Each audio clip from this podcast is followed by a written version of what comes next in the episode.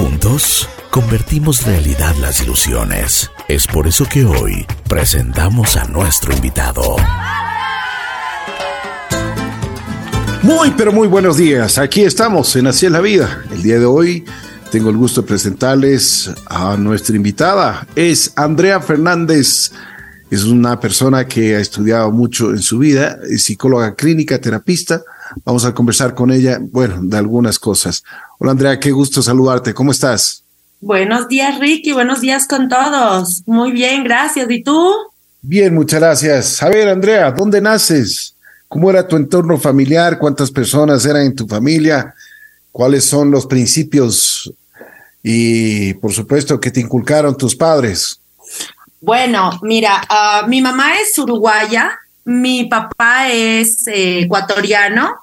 Yo nací acá en, en Ecuador con por mi mamá mucha cultura uruguaya, ¿no? Detrás de mí.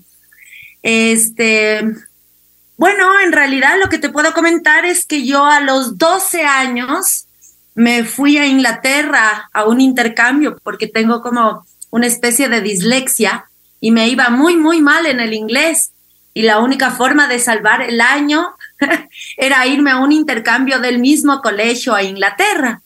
Y en Inglaterra experimento una situación mística que me marcó la vida realmente, al punto que a partir de los 12 años empieza mi interés por el ser humano, por entender al ser humano, por tratar de entender esa misticidad, esa, esa algo más que tenemos, ¿no? Y tratar de entender al ser humano en sí.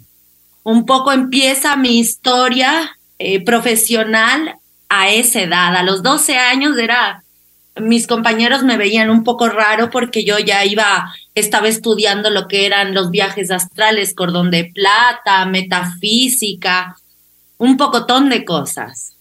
Ese de doblaje también estudiabas.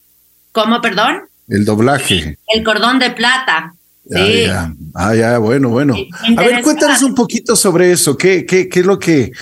Eh, me imagino que leías muchísimo sobre eso. ¿Qué, ¿Cuáles son las conclusiones que tú llegaste? ¿Existe, no existe? ¿O va, va de acuerdo a la imaginación de cada uno de nosotros? En realidad, a lo largo de este tiempo, de esta vida, he podido encontrar realmente gente que hace por ejemplo, si, si tú puedes leer en Castaneda, en uno de sus libros, él comenta cómo los chamanes lo que hacen es viajar con el espíritu, ¿no?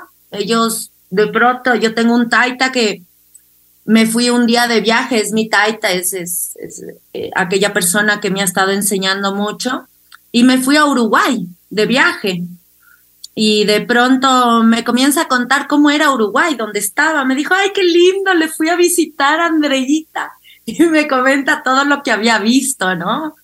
Entonces, sí. Y él estaba, y él estaba aquí. Él estaba en Píllaro, él, él vive en Píllaro, en las faldas de Yanganates. ¿Ya? Sí, sí, muy interesante. y te fue a visitar me fue a visitar astrológicamente, astralmente. Exacto, astralmente, no físicamente, pero, pero él, ah. a ver, ah, ¿hubo muchas coincidencias de lo que él, él vio y te decía o no? Sí, claro, claro. ¿Qué, por ejemplo? ¿Qué, qué, qué? Cuéntanos. Él me comentaba, por ejemplo, cómo era la rambla, el mar, eh, cómo era donde yo estaba.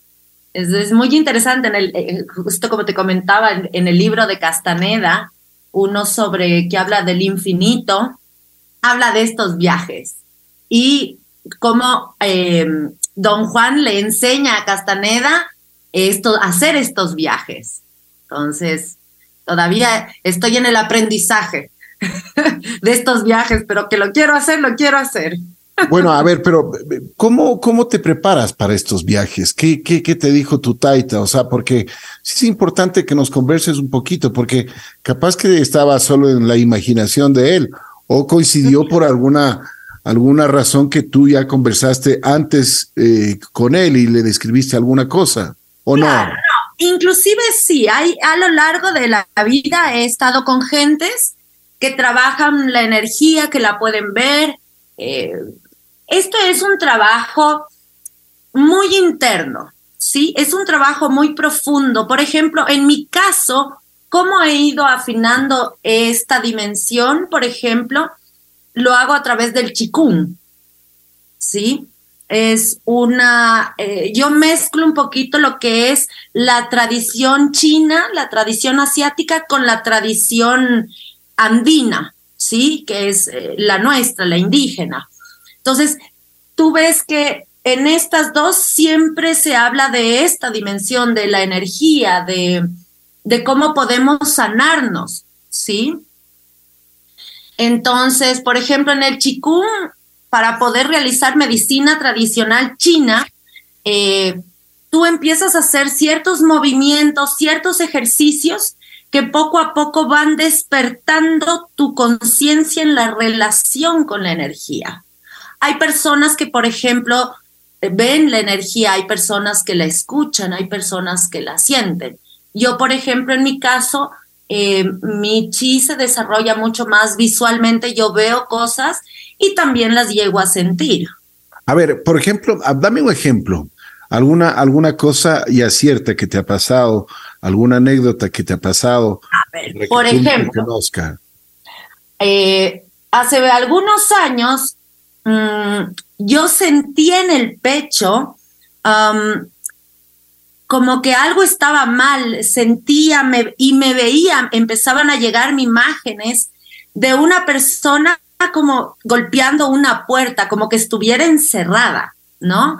Entonces yo la sentía en mi pecho, la sentía, y para ese entonces yo recién estaba comenzando, estos son ya muchos años, recién estaba comenzando en este a acercarme al mundo indígena, ya estaba empezando a estudiar, iban unos unos meses. Y, entonces iba a ser, iba a ser, todos los martes iba a ser temezcal, donde mi taita, otro taita, el Arturo Chiriboga, iba donde él a, a hacer temezcal todos los martes. Y uno de esos martes, él se acerca y me dice, trago. Y yo no entendía, como recién estaba en este mundo no entendía y no le, ¿qué le podía responder? Y me empezó a preguntar varias veces y nada.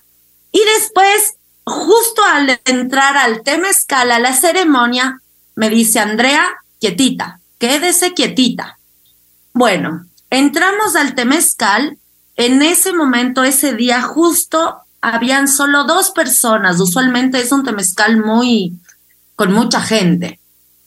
Entonces, eh, habían dos personas y, el temezcal usualmente dura de dos horas a tres horas, dos horas y media, tres horas.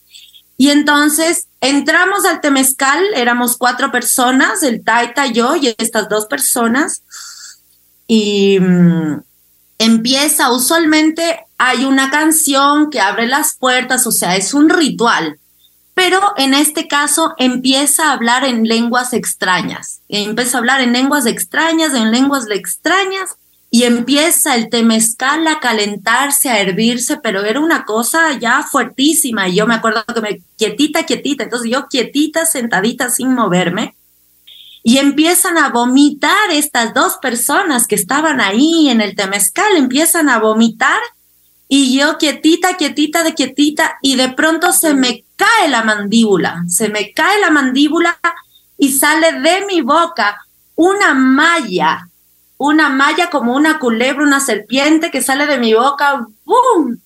y cae hacia las piedras. Y en ese momento que cae, el taita di, las puertas, de, pega el grito, y salimos todos y se terminó el temezcal que no duró ni siquiera 20 minutos. Y a partir de ese momento sentí una diferencia en mi corazón, mi vida empezó como a estar amorosamente, socialmente más tranquila, más estable y dejé de sentir ese malestar en el pecho. Esa fue una experiencia que realmente, una limpia, ¿no? En bueno, pero ¿qué, ¿qué, es lo que había pasado a la final? Porque, ¿cuáles son las conclusiones? La conclusión es que, eh, pues tú me estás preguntando como si existe este mundo, ¿no? Es como no yo solo si existe, porque tú sabes que, o sea, y, me parece muy bien lo que tú dices, que sí existe, pero ¿Cómo fue? O sea, ¿cuáles fueron las conclusiones? Porque tú dices que fue como una malla, como una víbora que salió de tu, de tu boca, de tu. De bueno, para todo esto te cuento o, que. O, simplemente, o simplemente fue una imaginación tuya. No, no, no. Mira, para esto yo, mi ex pareja, yo me había divorciado y después de que esto sucedió, me llama unos días después y me cuenta que él había encontrado un muñequito una, hecho un amarre. ¿Sí? Entonces, eso puede haber sido alguna especie de brujería, algún amarre, como dicen. Bueno, esa experiencia que tú tienes.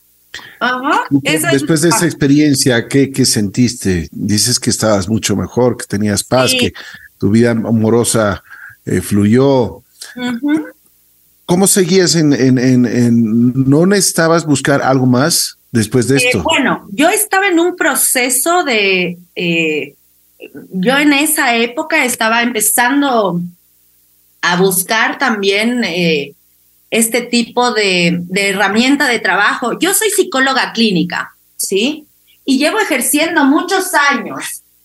Y llegó un momento en que mis pacientes iban muy bien, hacían todas las técnicas psicológicas, pero veía que había un techo, que, que seguían sintiendo ansiedad, por más que entiendan de dónde vienen, todo, todo el trabajo técnico de la psicología cognitiva conductual.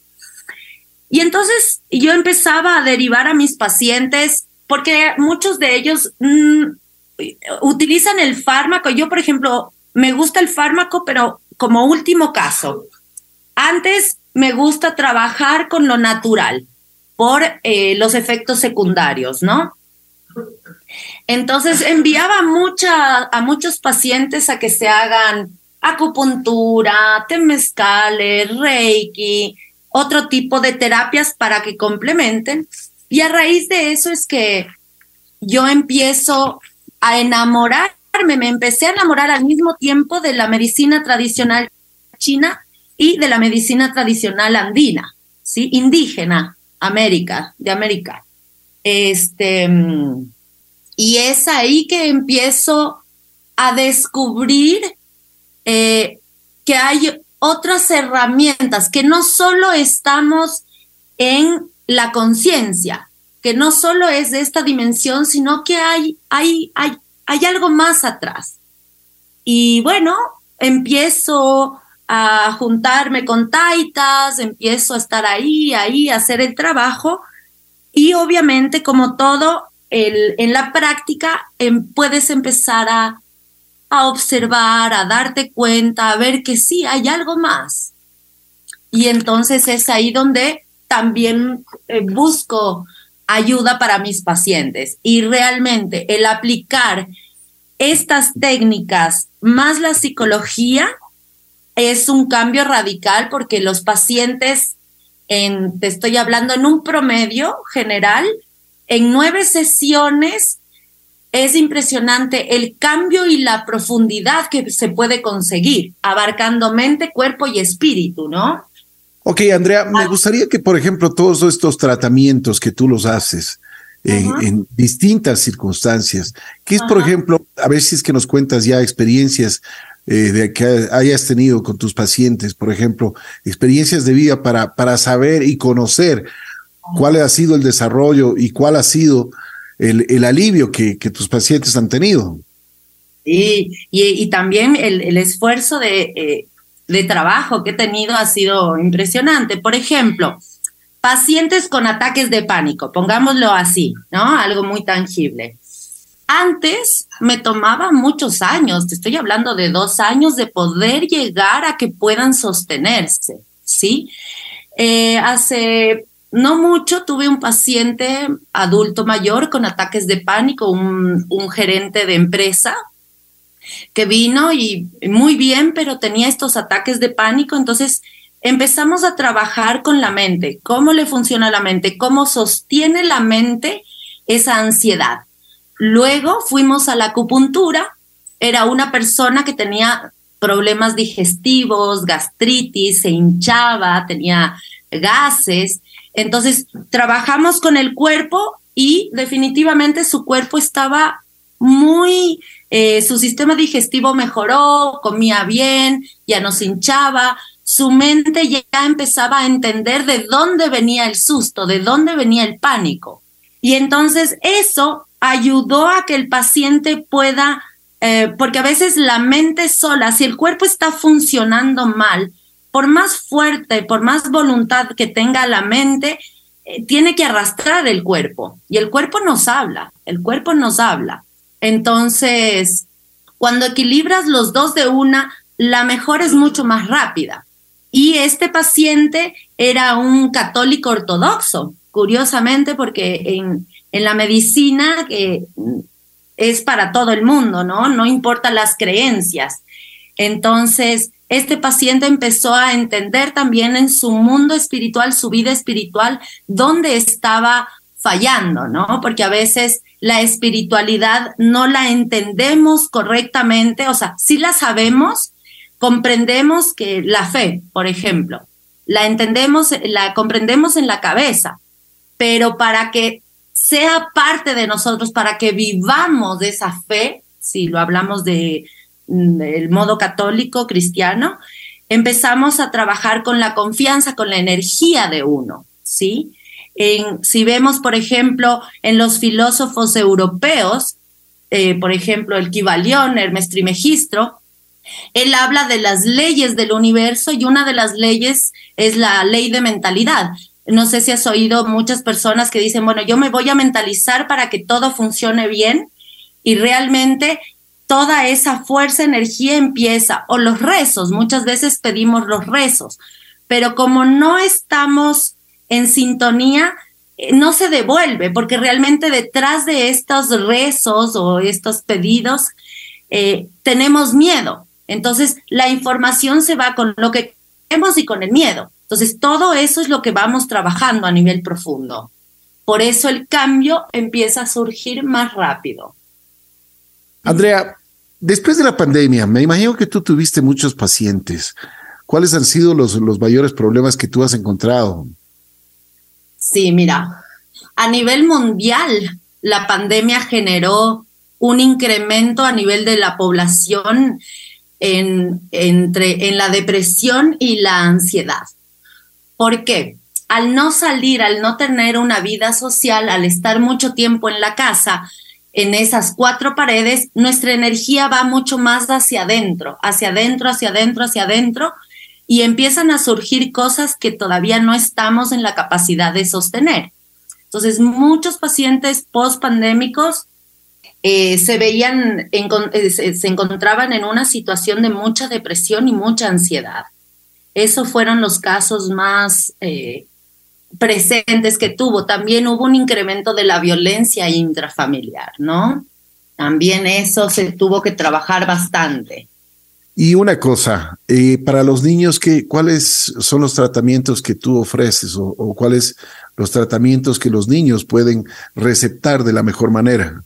Ok, los niños, el tratamiento de niños, a los niños como son tan flexibles neuronalmente, necesitas muy pocas terapias, porque realmente donde necesitas trabajar mucho es en los padres, en cómo están criando, cómo los están formando, los límites, el bloque parental, las alianzas familiares. Entonces, realmente con los niños es, es muy poco, es muy divertido, es eh, entrevista de juego, dibujas, juegas y vas encontrando esas pequeñas cosas que los niños eh, no entienden o tienen que recuperar. Y en pocas sesiones los niños son hermosos. Lo complicado son los papás.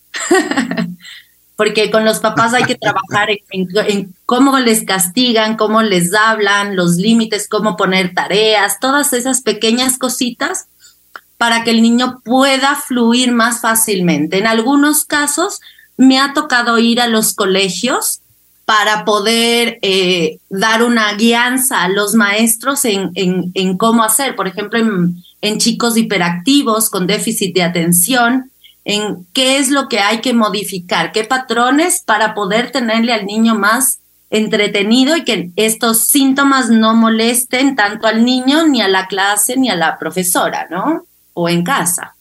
De acuerdo. Una cosa, por ejemplo, después de la pandemia, eh, especialmente los adolescentes, por ejemplo, eh, tienen mucho temor, digamos, a contagiarse. y tanto se les ha dicho que se laven las manos. Ellos van, por ejemplo, eh, están en su colegio, en su escuela, el momento que topan algo, lo primero que quieren es o alcohol o irse a lavar las manos. Y podría ser una exageración, pero, pero ya ah, se ha vuelto una, una rutina muy eh, exigente para ellos. Sí, la verdad que em, por sobre todo voy a hablar de la cultura cercana, no puedo hablar de, de mucho porque, pero en Quito hubo muchísimo susto, muchísimo trauma.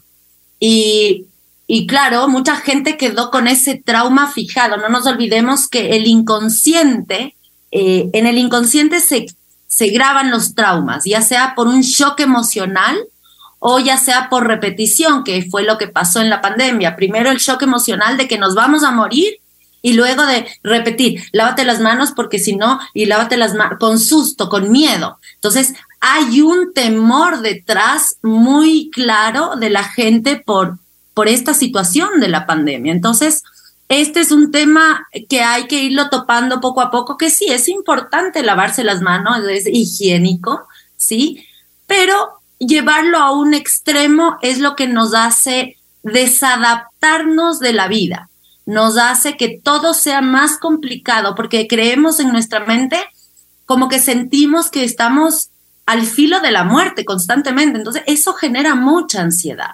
Entonces, ese es un tema muy delicado que hay las personas que están con ese trauma, yo sí les sugeriría que busquen ayuda, que hagan algo, porque lo único que les va a hacer es cada vez se va a ir incrementando, cada vez se va a ir, eh, nuestra mente generaliza, entonces ya no va a ser solo con lavada las manos, sino socialmente y en varias áreas de nuestra vida empieza a abarcar el miedo.